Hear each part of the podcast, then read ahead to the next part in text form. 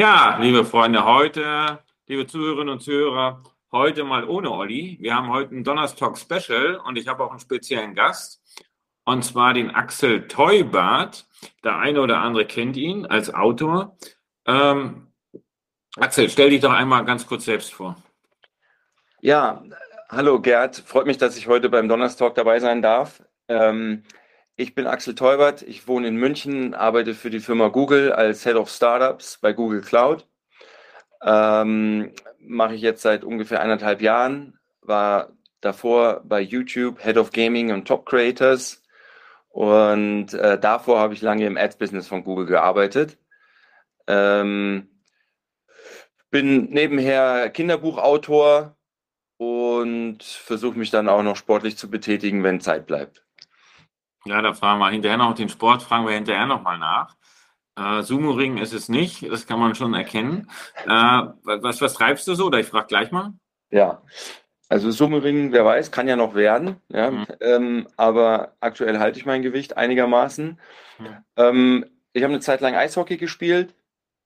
Ähm, früher als, als Jugendlicher äh, viel Handball und Leichtathletik. Ähm, dann bin ich rüber zum American Football gewechselt und heutzutage hauptsächlich Joggen und Schwimmen. Ähm, du merkst schon, ich bin eher so ein Allrounder. Ich mhm. sage immer, ich kann alles, aber nichts richtig. Ja. Ähm, Rapper am Ruhestand habe ich, hast du auch, äh, habe ich gehört. Hast genau, du einen Namen?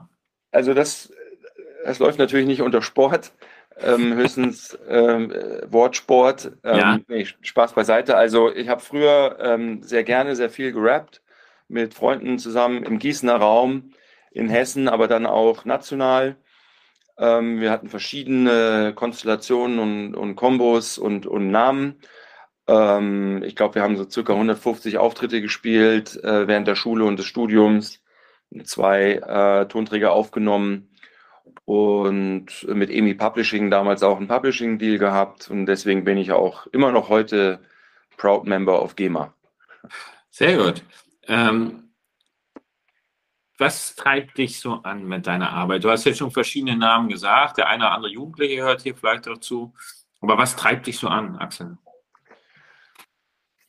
Also, wie ich schon gesagt habe, ich bin so ein bisschen ein Allrounder und für mich ist sehr oft der Weg das Ziel. Ähm, ich bin immer wieder interessiert an neuen Dingen ähm, und äh, probiere mich gerne aus. Das äh, war schon früher so mit neben der Schule, neben dem Studium Musik machen und Sport machen.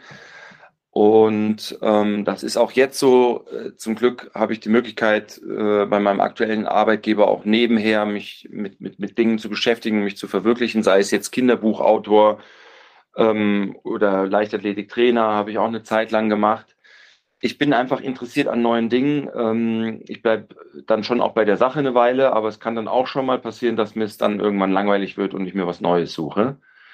Also neue Erfahrungen sind für mich einfach äh, das, was, was mich motivieren, was, was mich motiviert. Ja, aber in deinem, bei deinem Arbeitgeber sind die äh, Möglichkeiten ja vielfältig. Äh, das kommt noch hinzu. Also zum Glück kann ich auch bei Google äh, mich ständig neu erfinden. Ich habe ja eingangs gesagt, dass ich erst lange im Ads-Business war, dann war ich bei YouTube, jetzt bin ich bei Google Cloud. Also äh, das Tolle an so einem großen Unternehmen ist, äh, dass es viele Bereiche gibt, in die man reinschnuppern kann, dass es auch gern gesehen ist und, und, und auch unterstützt wird, wenn man sich mal verändern möchte, sei es regional oder was die Product Area betrifft. Also da bin ich hier sehr gut aufgehoben, ja. Ja, wenn so ein Jugendlicher oder ein junger Mensch das jetzt hört, äh, wie kommt man daran oder sagt, ich Mensch, das, das, würde mich auch interessieren, so Gaming oder äh, Cloud-basierte Sachen oder Coding. Wie könnte der denn Kontakt zu euch aufnehmen? Also, ähm, ich sag mal so, nur Google. ja, äh, googeln ist schon mal Schritt eins, aber ich glaube, nur Computerspiele spielen reicht nicht. Ähm, der, das, ich würde wirklich sagen, die beste Entry Card ist oder die, die besten Einstiegschancen hat man, wenn man programmieren kann. Ähm, ich würde mal sagen, Pi mal Daumen, äh, mindestens die Hälfte, wenn nicht zwei Drittel äh, sind bei uns Programmierer. Die bauen die ganzen Produkte, YouTube, Android, äh, Chrome, Gmail, was die Leute ständig nutzen. Und dann gibt es einen großen Teil Sales-Leute, so wie mich, äh, die vielleicht einen betriebswirtschaftlichen Hintergrund haben und diese Produkte vermarkten und verkaufen. Ähm, ein Studium ist eigentlich fast zwingend äh, als, als Eintrittskarte. Ähm, deswegen, äh, die jungen Zuhörer, strengt euch an in der Schule äh, und äh, studiert was, dann habt ihr gute Chancen. Äh, es gibt Quereinsteiger äh, zunehmend mehr, denn auch da gibt es Talent, was total relevant ist. Ähm, und junge Menschen können, gerade Mädchen zum Beispiel, können bei uns über den Girls Day mal schnuppern. Wir suchen händeringend äh, weibliche Ingenieure, Engineers, Software Engineers, die am Girls Day mal äh, schnuppern können. Und dann gibt es Praktika, ähm, äh, aber vor allem eben für äh, Studierende aus dem Bereich Informatik und Computerwissenschaften. Ja, lass uns da mal anknüpfen. Girls Day hatten wir, haben wir auch eine Folge gemacht mhm. äh, Podcast. Allerdings ein anderer Bereich, da ging es um die Polizei. Aber grundsätzlich ist das natürlich ein Thema und glaube, das Thema Programmieren, ich habe ja mal eine Abschlussfrage, vielleicht kommen wir da nochmal drauf zurück. Okay. Äh, ist Google so, also vor kurzem, also vor, ja, vor der Pandemie waren ja eine Schülergruppe, wir haben einen Austausch mit einer Schule in San Francisco und die waren natürlich im Silicon Valley und sie waren bei Google mhm. und sie waren begeistert, weil die Arbeit ist so toll, da waren bunte äh, Stühle, und da ist ein Showroom gewesen und äh, so alle Klischees des New Work, Obstkorb, äh, Kühlschrank mit Coke und äh, ein Tischkicker. Äh, sieht das immer so aus? Also hier stehen, sind die Stühle jetzt zwar grau, aber äh, es ist doch bei uns recht bunt. Ja, natürlich haben wir auch den obligatorischen Tischkicker. Ähm, die Coke ist mittlerweile versteckt hinter Milchglas äh, und das gesunde Wasser äh, sieht man oben stehen im Kühlschrank, ähm, nicht hinter Milchglas. Äh, es gibt auch Snacks und all die Goodies. Ähm, aber erstens würde ich sagen, ist das kein Alleinstellungsmerkmal mehr. Es gibt viele tolle Firmen, die äh, ein schönes Arbeitsumfeld schaffen, dass die Leute gerne ins Büro kommen, zumindest vor Corona. Ähm, und zum Schluss äh, machen wir uns nichts vor, wird dann hier trotzdem auch gearbeitet. Und äh, dann bleibt teilweise gar nicht mehr so viel Zeit zum Kickern. Ähm, aber es ist natürlich ein angenehmes Arbeitsumfeld. Ähm, man gewöhnt sich aber so schnell an so vieles. Äh, manchmal muss ich mich immer noch mal kneifen und sagen, hey, du bist bei Google und das ist toll hier, weil natürlich kenne ich auch andere Firmen, habe vorher woanders gearbeitet. Äh, so dass ähm, man sagen muss, das ist schön, aber zum Schluss muss die Arbeit Spaß machen und äh, auch, einen, würde ich sagen, einem gewissen Purpose geben. Das mhm. ist, glaube ich, für junge Leute heutzutage immer wichtiger. Sinnstiftend, ja. Ein sinnstiftende, eine sinnstiftende Arbeit, äh, die Einfluss hat auf, auf eine Verbesserung von, von der, den Lebensumständen von Menschen oder der, der Welt. Und die Kollegen ähm, äh, müssen passen, mit denen muss man sich gut verstehen, beziehungsweise das hilft. Und das ist auch, glaube ich, für mich der Hauptgrund, warum ich nach zwölf Jahren fast immer noch hier bin. Ähm, die Kollegen, mit denen ich hier zusammenarbeiten darf, sind einfach fantastisch. Ja.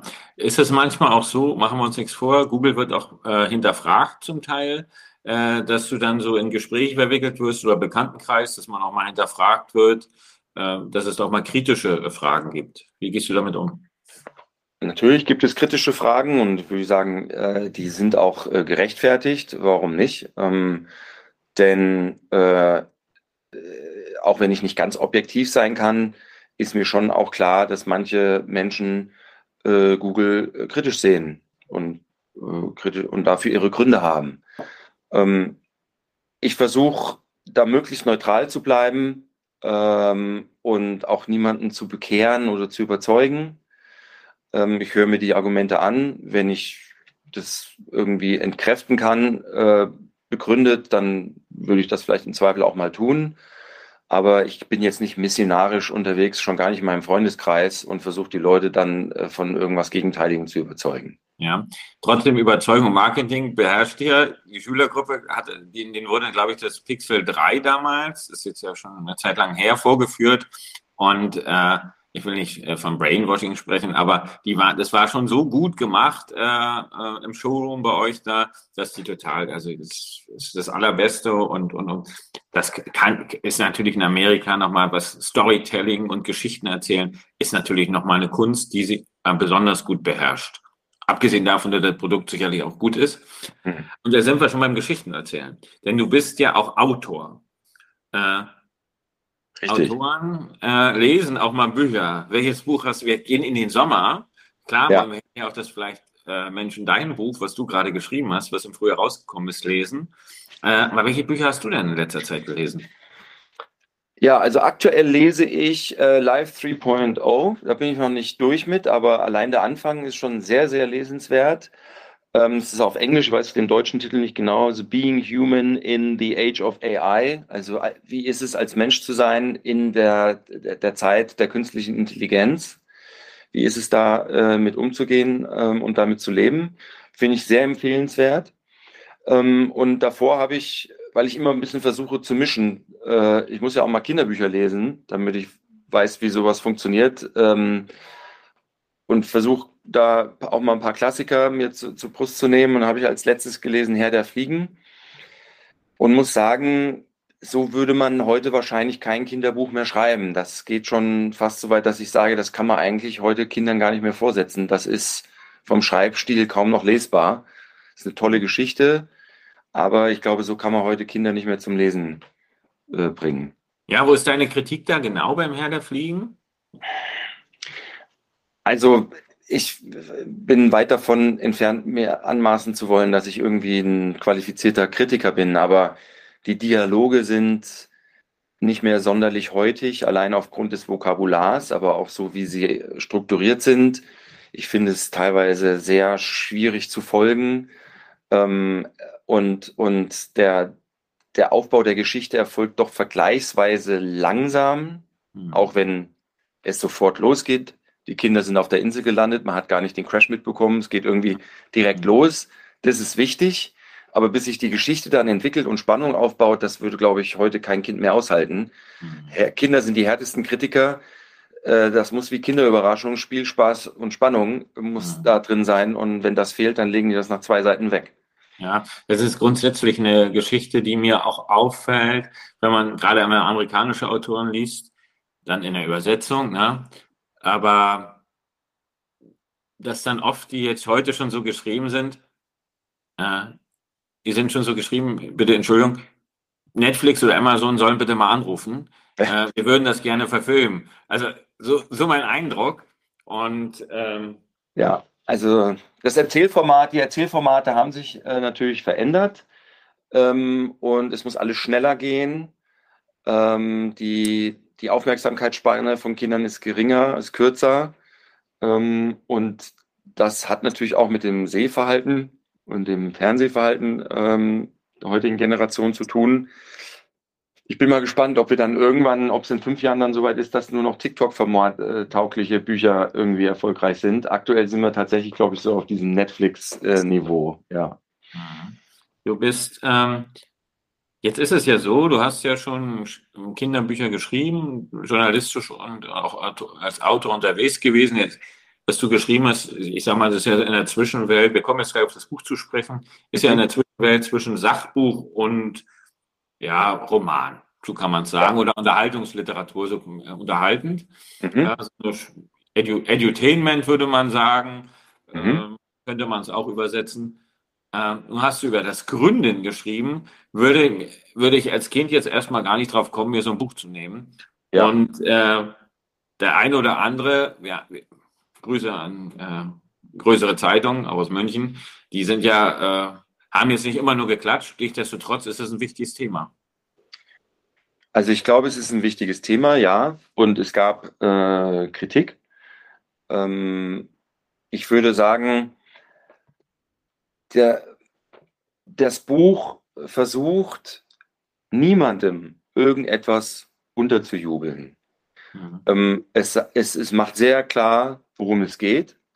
und es hat keinen missionarischen oder bekehrenden Subton, mhm. der versucht, irgendwas unterzujubeln, sondern es geht um Gründen, es geht um Startups. Und ja, ja, es ist Edutainment, man würde vielleicht auch sagen, es ist Kategorie Leseförderung, mhm. weil es ist nicht literarisch und diesen Anspruch hat es auch nicht.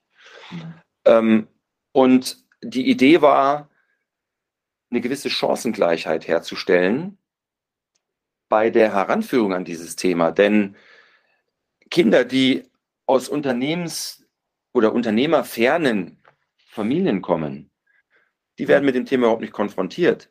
Und es ist jetzt auch überhaupt nicht wertend, dass jeder gründen muss, aber wenn man aus einem Haushalt äh, stammt von Angestellten oder von äh, Staatsbediensteten, Bediensteten, ähm, dann ist das Thema Gründen kommt am Abendessentisch nicht vor. Und es ging uns darum, äh, diese Option aufzuzeigen. Ähm, und ob das dann ein Startup ist oder ein Handwerkbetrieb, den jemand gründet, das ist völlig egal. Ja. Aber die Gründerquote in Deutschland ist zu niedrig. Und darum ja. haben wir dieses Buch geschrieben. Ja, der Name, wir haben noch nicht mal den Namen genannt, das ist die Startup Gang, Spiegel-Bestseller auch. Ja. Äh, du hast, äh, aber äh, Kannst du damit leben, wenn, wenn Leute sagen, Mensch, äh, sollten Kinder nicht was anderes machen? Äh, sollen die sich nicht mit Natur beschäftigen? Ja, also Kinder sollen auf was anderes machen, unbedingt. Äh, Kinder sollen auch nicht morgen gründen. Aber es gibt auch viele äh, Bücher über andere Berufe, weil letztendlich ist Gründer auch ein Beruf von vielen. Ähm, und über ein Buch zum Thema Feuerwehrmann oder Polizist regt sich niemand auf. Aber da, oder Fußballer, es gibt ganz viele Bücher, wo man Fußballer werden soll oder wird oder das als Traumberuf dargestellt wird und keiner beschwert sich. Ähm, und Unternehmer ist ein Beruf, äh, der Kindern durchaus näher gebracht werden kann, um dann vielleicht später zu sagen, darauf habe ich Lust, das möchte ich machen. Ähm, es wird auch in der Schule äh, wird, wird Stoff vermittelt, der nicht unmittelbar angewandt wird. Also niemand, der Chemieunterricht hat und da einen Versuch macht, soll dann gleich morgen im Labor das, das selber machen.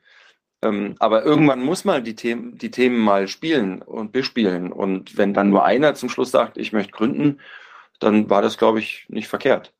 Ja, ist natürlich ein absolutes Alleinstellungsmerkmal. Und die Wahrscheinlichkeit, ich finde das mit dem Fußballbeispiel sehr schön, mhm. ist natürlich größer, dass ich Gründer werde oder Gründerin werde als äh, Fußballstar. Äh, aber ich will hier ja. keine Illusionen zerstören. nee, und, also. Äh, man erinnert sich natürlich auch an, an, an Kindertage. Da ja. war der Kaufmannsladen, äh, das war ja auch äh, im Grunde genommen auch so eine Geschichte, dass man hatte Ideen entwickelt. Kinder sind ja auch spielerisch unterwegs und das, ähm, ja, äh, da ist schon was dran, was du gerade gesagt hast. So tief war, äh, habe ich das jetzt noch gar nicht reflektiert, äh, weil man natürlich gleich äh, Kapitalismuskritik äh, schwingt natürlich mit. Na klar, und das ist auch in Ordnung, ähm, weil wir erzählen ja auch in der Geschichte ein, wir erzählen quasi ein Märchen. Das muss auch jedem klar sein, der dieses Buch dann als, als Erwachsener in die Hand bekommt, dass ähm, wir ein Märchen erzählen, wo fast alles glatt läuft, wo Scheitern nur mal am Horizont aufblitzt, weil wir wollen die Kinder ja nicht verschrecken und, und verkraulen. Wir wollen ihnen ja Lust machen aufs Gründen. Darum geht's. Es geht aber eigentlich fast primär um das Thema Teamwork und komplementäre Teams. Teamplayer, die sich gegenseitig ergänzen, um beim Fußballbeispiel zu bleiben. Kein Trainer, der irgendwie äh, Ahnung hat von dem, was er macht, stellt nur Stürmer auf, ja, oder nur Torwarte. Das bringt nichts. Man braucht eine gute Mischung an Leuten, die gut zusammenspielen, die harmonieren und sich gegenseitig ergänzen. Und das war uns auch ganz wichtig. Und das, glaube ich, kommt hoffentlich dann auch äh, ja. tragen. Ja, sogenannten Zukunftskompetenzen, sowas in diese Richtung, ja. Auch das, also natürlich braucht man auch mal einen mit einer großen Klappe, der äh, Werbung macht für das Produkt. Aber dann sollte es vielleicht auch jemanden geben, der ein bisschen mit Zahlen umgehen kann ähm, oder programmieren kann. Ähm, und jemand, der organisatorisches Talent hat. Äh, diese vier Eigenschaften haben wir dort äh, in der, in der Startup-Gang. Und jeder ähm, hat da seine Rolle und seinen Platz. Ähm, ich arbeite ja viel mit Startups zusammen, bin auch selber ehemaliger Gründer und aktuell auch Investor und ich gucke mir das, ich gucke mir eigentlich, gerade wenn ich investiere, erstmal das Gründerteam an und wenn ich das Gefühl habe, da sind nur so Leute wie ich, nur so Business-Casper oder da sind nur Programmierer, dann bin ich da schon mal skeptisch. Ja. ja wir hatten ja ein, in einer unserer ersten Folgen hatten wir jemanden zu Gast, der war Finanzbeamter und war in einer in Gründen mit dabei und hat gesagt, er ist eigentlich der, der wichtigste Mann, weil er das Geld zusammenhält. Wie ist das so, wenn du jetzt guckst, ich will gar nicht mehr, äh, wir wollen ja noch über ein anderes Thema sprechen. Ich hoffe, äh, du verrätst schon etwas über dein neues Buch, was gerade vor, in Vorbereitung ist. Mhm. Ähm, wie erlebst du die Gründerszene in Deutschland? Vielleicht noch ganz kurz. Also, ähm, wir haben, oh, da kann man eigentlich gar nicht ganz kurz drüber sprechen, aber ich versuche es ja, mal. Wir haben, wir haben tolle Startups in Deutschland. Wir haben mittlerweile echte Unicorns mit tollen Geschäftsmodellen, mit tollen Gründerinnen. Ähm, ich unterhalte mich täglich mit Startups und bin immer wieder begeistert. Äh, wir haben das Problem in Deutschland, dass wir noch keine sich kaum ein sich selbst befruchtendes System haben. Wir kommen jetzt aufs Thema Geld, wo wie im Silicon Valley, wo Gründer einen Exit gemacht haben, mit Millionen oder sogar Milliarden rausgegangen sind und in neue Startups investieren. Dieser, ähm, äh, dieser sich selbst befruchtende Cycle, der ist noch nicht so richtig in Schwung gekommen in Deutschland. Und das ist ein Problem, was wir haben. Jetzt kommt erschwerend hinzu die aktuelle Finanzlage, will ich es mal nennen, nicht Krise. Ähm, das Geld sitzt nicht mehr ganz so locker. Die Startups müssen jetzt haushalten. Und ja, der CFO, der Chief Financial Officer, ist eine ganz wichtige Funktion dabei, zu gucken, wie lange reicht denn eigentlich das Geld noch? Wie lang ist unsere Runway und wann müssen wir refinanzieren? Oder wo können wir einsparen, um unsere Runway zu verlängern, mit dem bestehenden Geld noch länger über die Runden zu kommen?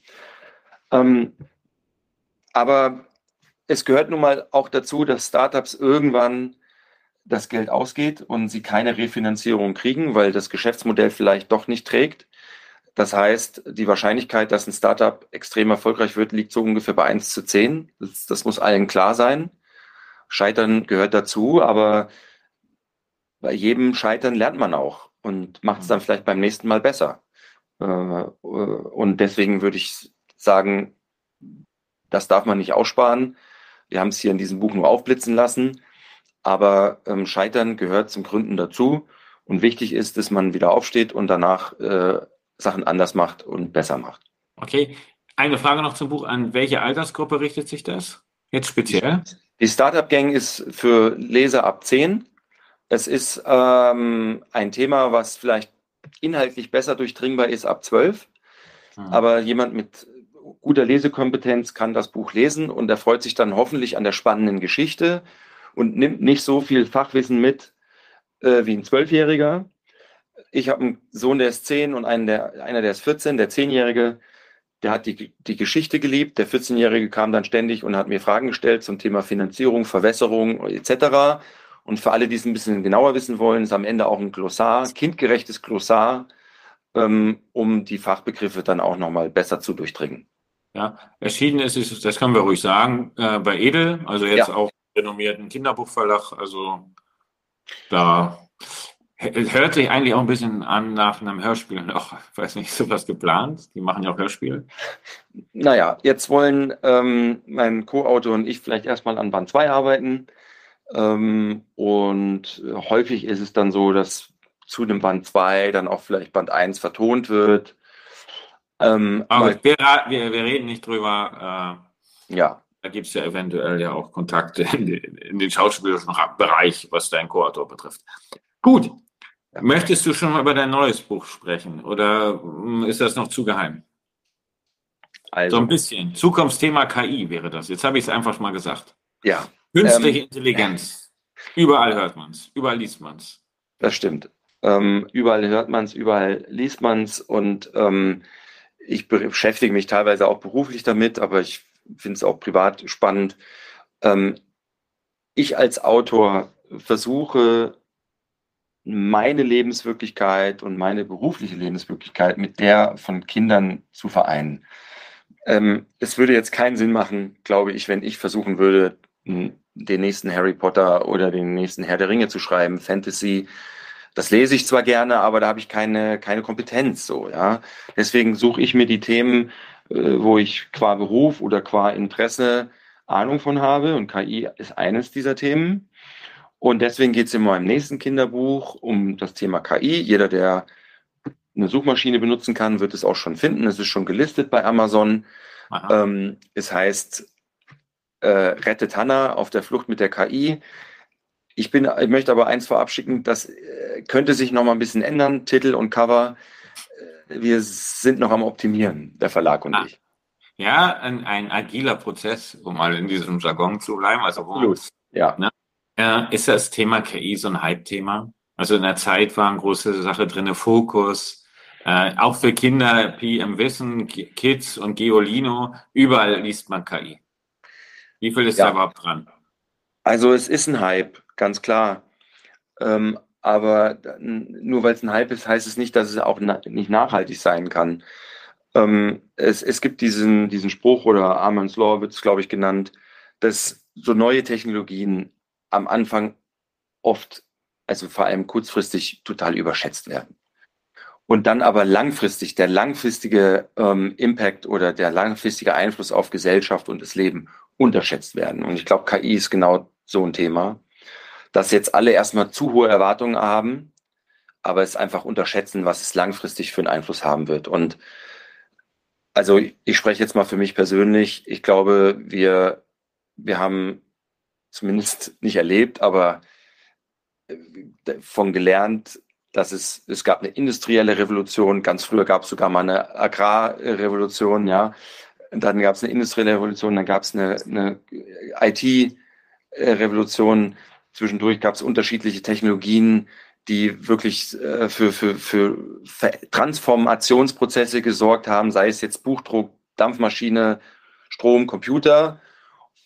Und KI wird auch sowas werden. Ähm. Denn was da heute schon möglich ist und perspektivisch möglich wird, wird eine ziemlich große Umwälzung mit sich bringen, da bin ich sicher. Wir, wir lesen alle Tage äh, Fachkräftemangel. Ich bin der Überzeugung, dass das Thema KI, künstliche Intelligenz, Wissensvermittlung auch ein ganz wichtiges Thema werden wird, äh, bis hin, nennt mich verrückt, mit Avataren etc., die Wissen vermitteln.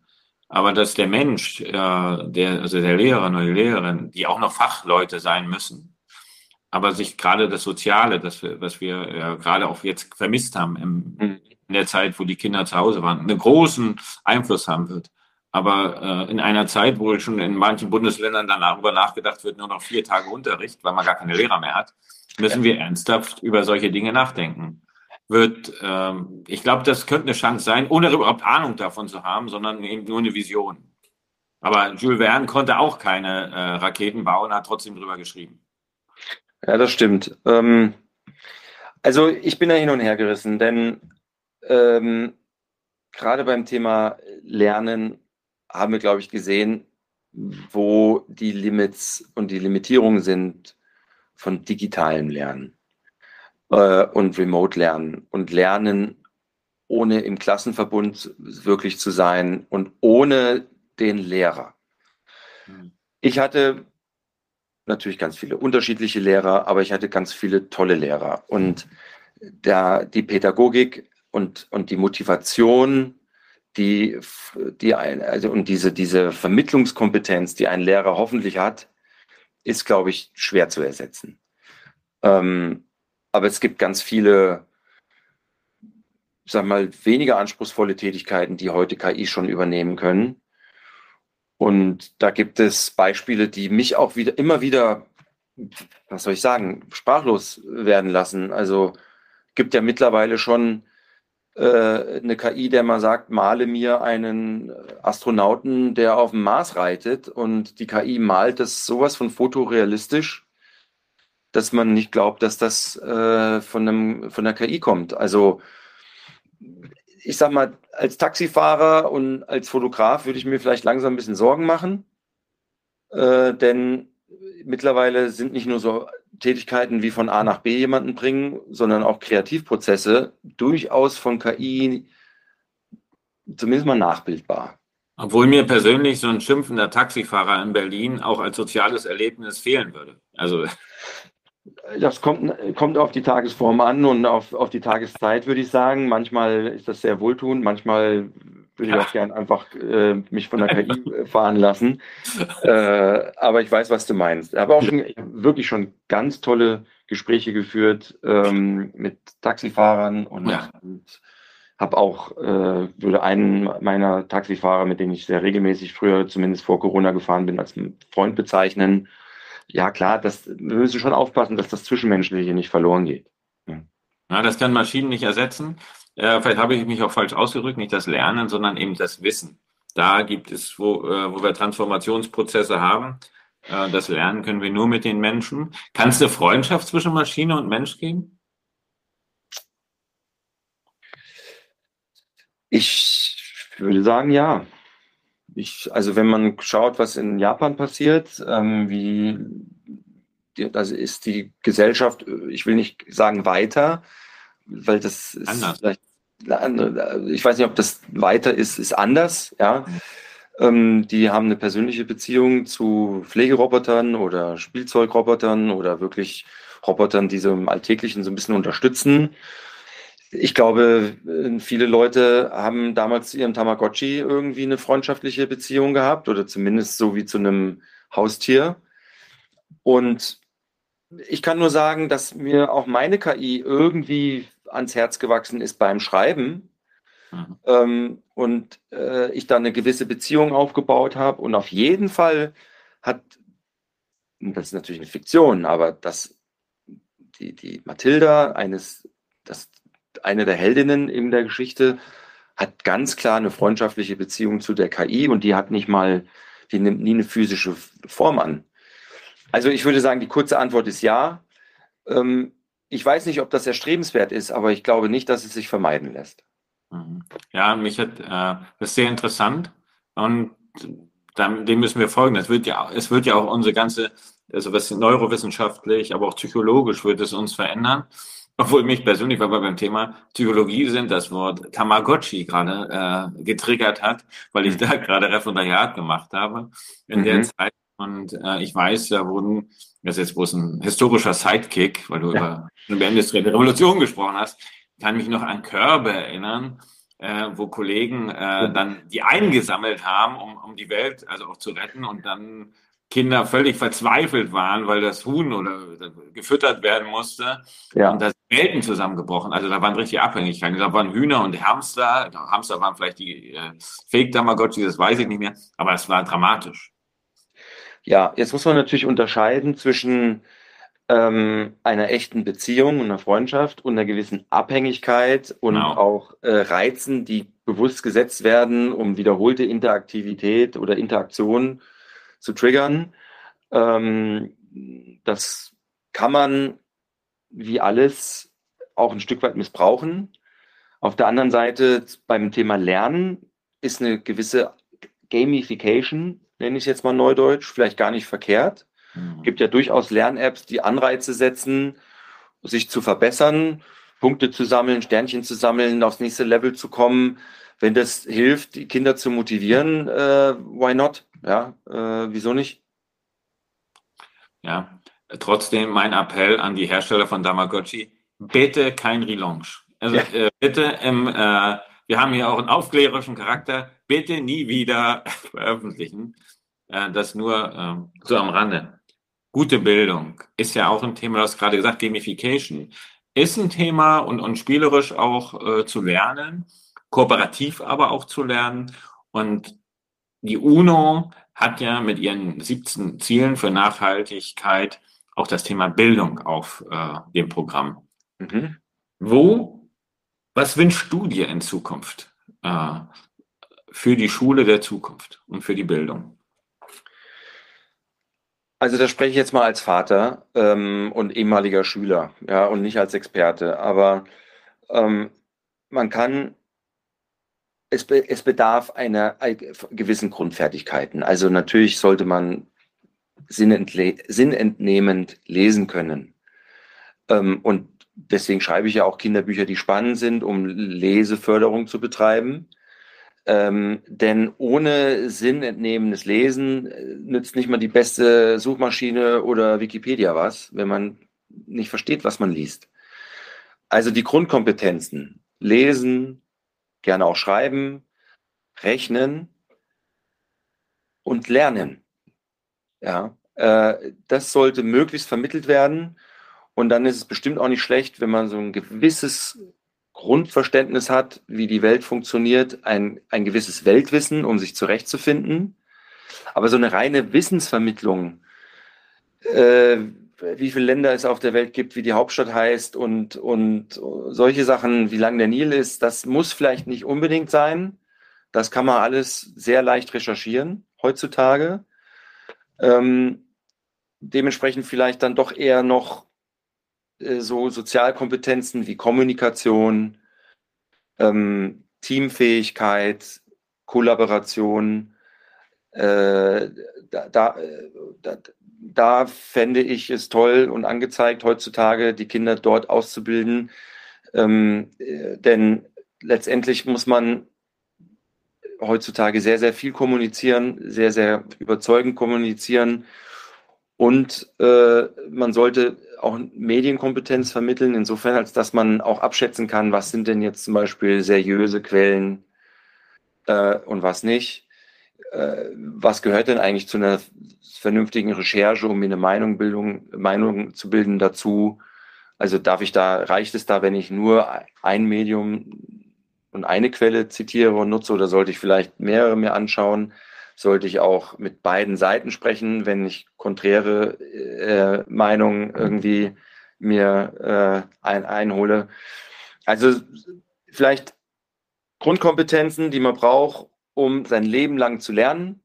Da gehört einfach Lesen dazu und wie man lernt und dann, wie man dieses Wissen anwendet, transferiert und kommuniziert darüber. Das würde ich mir wünschen. Ich als Firma dabei helfen? Äh, ich, ich werfe jetzt mal das böse Wort auf Datenschutz rein, aber wie könnt ihr als Google, ihr seid ja auch unterwegs im Education-Bereich? Ja, also auf der einen Seite machen wir natürlich ein bisschen zugänglich, aber nochmal wichtig ist einfach dann auch äh, Quellen einschätzen zu lernen und abschätzen zu können, äh, sind es seriöse Quellen. Ähm, dann bieten wir Technologie, die dabei hilft, zu kollaborieren, sei es jetzt, ähm, dass man gemeinsam an Projekten arbeitet in, in Google Docs oder äh, dass sogar in den USA vor allem ähm, Google Classroom genutzt wird, um den digitalen Unterricht zu koordinieren, zu, zu, zu strukturieren. In Verbund mit Chromebooks funktioniert das sehr gut, aber das soll jetzt hier keine Werbeveranstaltung nee. werden. Ähm, da gibt es auch andere Anbieter, die das auch gut machen. Ja. Wir versuchen äh, mit so kleinen Dingen wie eben Girls Day Mädchen an, an Programmieren heranzuführen. Wir haben auch Lehrangebote äh, im, im Bereich Digitalkompetenzen. Äh, da gibt es die Zukunftswerkstätten von Google, ähm, derzeit leider nicht physisch, aber an verschiedenen Standorten vor Corona in Hamburg, Frankfurt, München haben wir Schulklassen oder auch Erwachsene äh, zu Unterrichtsveranstaltungen eingeladen, komplett kostenlos, um Deutschland auch ein bisschen bei der Digitalisierung zu helfen und um Wissen zu vermitteln. Da gibt es mittlerweile sehr viel Online-Angebote, das kann genutzt werden. Das ist so ja. zu, ja. Da seid ihr ja gut. YouTube äh, ist ja also YouTube der Killer von des Sachbuches äh, und da sind ja auch sehr viele sehr viele Lernvideos, Lehrer Schmidt etc. Die sind ja alle einige da auf YouTube unterwegs, Mr. Ja. Wissen Pro und so weiter. Wird also, auch von Lehrern gerne genutzt und von Lehrerinnen und Schüler äh, machen lernen auch gerne mit den Videos. Ja, gut. Also da wäre ich also vielleicht noch ganz kurz dazu. Da, mhm. ich natürlich auch selber drauf kommen können, äh, aber danke äh, fürs Soufflieren. Ähm, es gibt tolle, es ist wie mit jedem Medium. Ähm, mein Lehrer hat mal gesagt, Fernsehen macht dumme dümmer und schlaue schlauer. Ähm, es gibt ganz tolle Lerninhalte auf YouTube und auf anderen Videoplattformen. Ähm, wir haben auch jüngst jetzt gerade für ukrainische Flüchtlinge ähm, Lernangebote auf Ukrainisch online gestellt. Ähm, und dann gibt es total viel Quatsch äh, auf digitalen äh, Videoplattformen wo man sich natürlich wunderbar mit unterhalten kann, aber wo man wenig bis nichts lernt. Ja, ähm, in, in Summe die Dosierung und macht es dann zum Schluss auch aus. Ne? Und dann gibt es äh, gibt's tolle Beispiele von von äh, YouTubern, die danach auch ein, dann sind wir wieder beim Thema Gründen, ein Business gegründet haben und vielleicht sogar Lern-Apps äh, gebaut Grüße. haben. Wir reden Grüße an Alex und Nico. Ja, viele Grüße ähm, an, an die beiden Jungs. Ganz tolle Story. Äh, die haben schon während der Schulzeit Lernvideos hochgeladen und haben jetzt ihre eigene App gebaut, Simple Club und, und Mhm. lernen, da lernen viele Kinder mit, auch mein Sohn. Ähm, aber nochmal, äh, man kann sehr viel Wissen aus dem Internet ziehen und man kann sich auch unglaublich darin verrennen und verlieren. Ja, deswegen ist ganz wichtig, dass ihr an den Schulen Medienkompetenz vermittelt. Okay, da haben wir jetzt den Appell und, und äh, auch, glaube ich, ist ein gutes Wort, Medienkompetenz. Den werden wir hier im Podcast auch noch äh, in den, ja, in den kommenden Folgen weiter nachgehen. Deine, die beiden Bücher packen wir in die Shownotes für die Leute, die es interessiert. Die Startup Gang ist schon Sehr draußen. Das andere Buch folgt im Herbst zur KI. Wer da Lust hat, guckt da bitte rein. Und äh, ja, vielleicht treffen wir uns ja sogar mal in Rostock und äh, zu einer Lesung. Das wäre ja auch nochmal ein tolles Thema. Äh, zum Ist, Thema äh, ist das eine Einladung? das war jetzt eine Einladung. Ähm, und würden wir uns freuen. Andererseits kriegt man sowas ja mittlerweile auch schon online hin. Axel, ganz vielen Dank. Das war sehr viel Informationen. Äh, ein gutes Gespräch. Und ich wünsche äh, beste Grüße nach München ähm, und bis bald. Also wir freuen uns, wenn wir hier vielleicht nochmal an einer anderen Stelle über das nächste Projekt sprechen können. Äh, herzliche Grüße. Vielen Dank. Ich danke, Gerd, vielen Dank für die Einladung. Äh, Es hat mir viel Spaß gemacht und Lesungen mit der Zielgruppe Kinder machen wir, wenn, bitte persönlich. Also dafür komme ich dann auch gerne mal nach Rostock. Wunderbar. Super.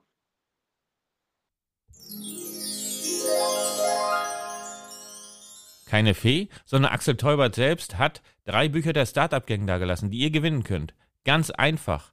Kommentiert unseren Podcast auf donnerstalk.hro auf Instagram. Unter allen Kommentatoren und Kommentatorinnen verlosen wir die Bücher. Bis bald. Viel Glück!